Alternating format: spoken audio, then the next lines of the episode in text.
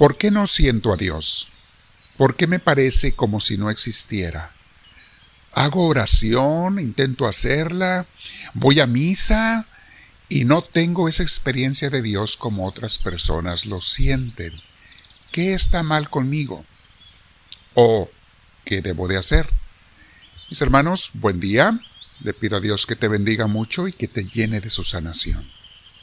Pero vamos a comenzar meditando con esto el día de hoy.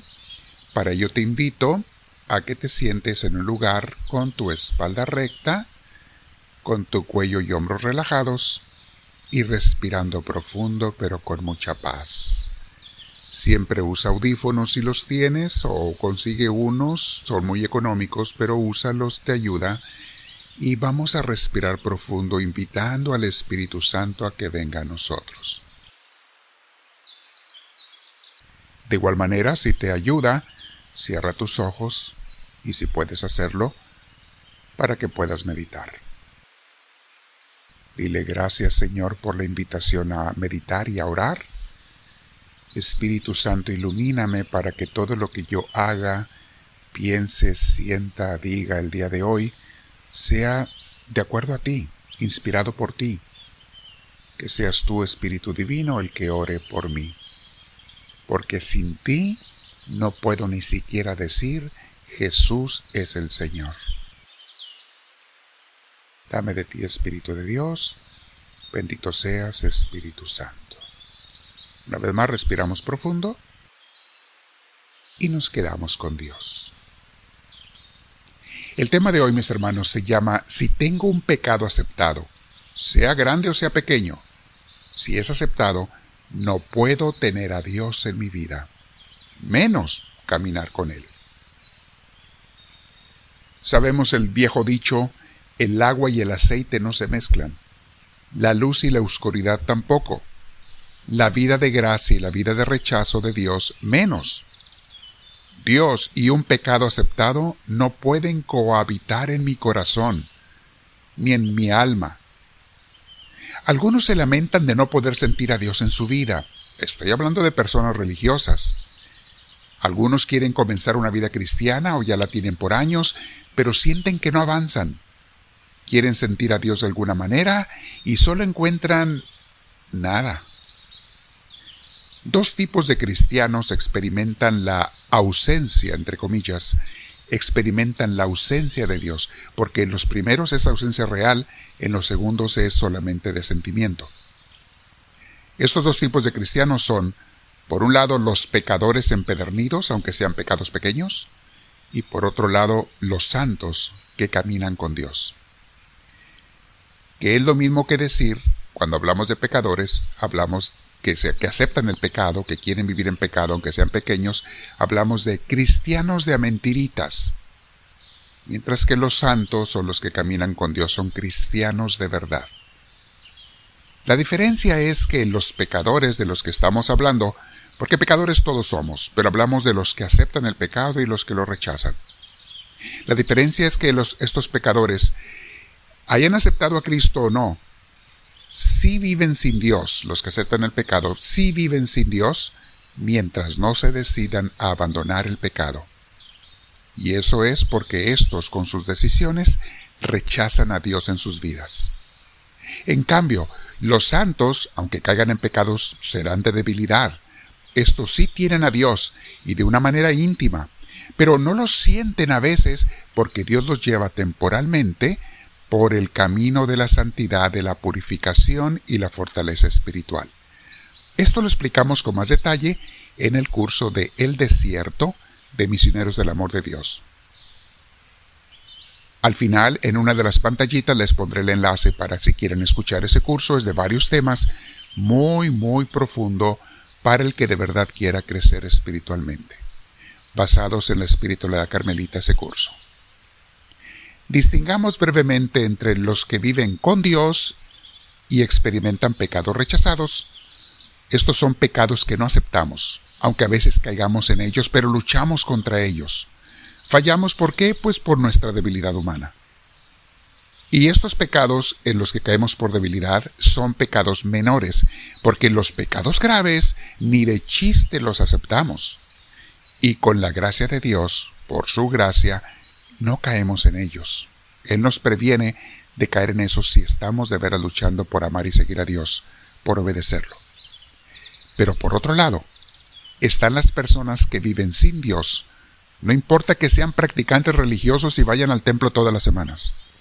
Pero estas personas viven con pecados aceptados. Mis hermanos, algunos de nosotros hemos estado allí, y algunos tristemente quizá todavía estemos personas con pecados aceptados, y estos pecados, les repito, no, no importa que sean pecaditos pequeños, conti más cuando son graves. Odios, rencores, ambiciones, placeres malsanos, robos, etc. Engaños, estos pecados aceptados, porque yo los hago aceptándolos sin pelear, luchar con ellos, por eso se llaman aceptados, y, muchas veces los justificamos diciendo, ah, todo mundo lo hace, no tiene nada de malo.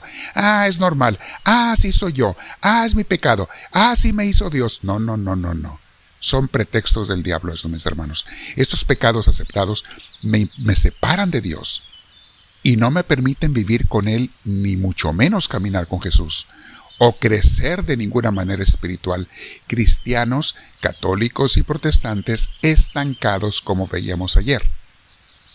Es por eso, mis hermanos, que a veces somos personas asistiendo a misa o al servicio dominical por 20 años o toda la vida y seguimos igual. A veces igual que cuando empezamos y algunos hasta peor.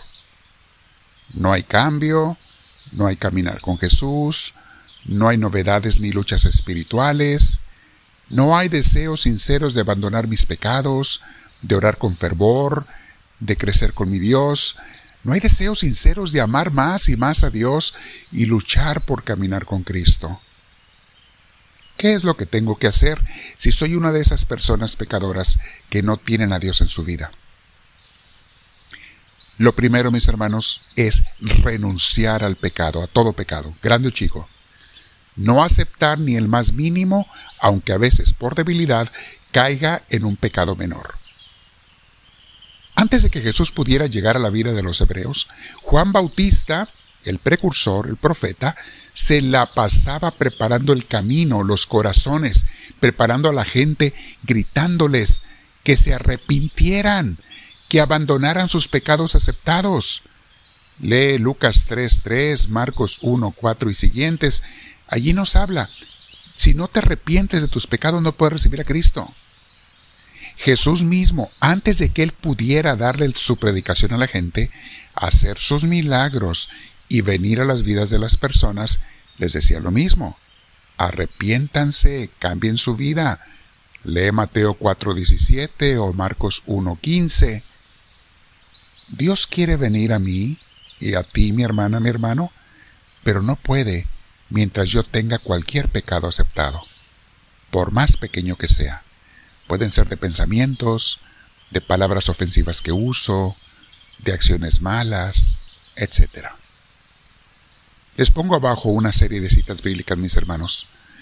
Eh, están allí los que les dije hace rato, pero recuerda una cosa, que el ser practicante religioso no es ninguna garantía de salvación. El creer en Dios o aceptar a Cristo como mi Salvador no nos sirve de nada si no practico los actos de la conversión y del amor a Dios. Mira lo que dice el mismo Jesús en Mateo 7:21. No todos los que me digan Señor, Señor, entrarán en el reino de los cielos, sino solamente los que hagan la voluntad de mi Padre Celestial. Y si quieren más sobre este tema, lee el libro de Santiago, el profeta Santiago, que fue escrito para personas creyentes, para personas que ya habían aceptado a Cristo. Es un libro muy pequeño en la Biblia, cinco capítulos apenas. Si no tienes tiempo ahora, por lo menos medita el capítulo 4. Y si andas muy a la carrera el día de hoy, por lo menos recuérdate la cita de Santiago, capítulo 2, 14 al 17, versículos 14 al 17, donde nos termina diciendo que una fe sin obras es una fe muerta. Tiene que haber obras. La renuncia al pecado, mis hermanos, es por nuestro propio bien, no el de Dios. Dios es perfecto. Te pongo más citas bíblicas del profeta Ezequiel, te pongo de San Marcos, en fin, hay muchas citas abajo que puedes meditar el día de hoy. Dile, háblame, Señor, que tu siervo te escucha.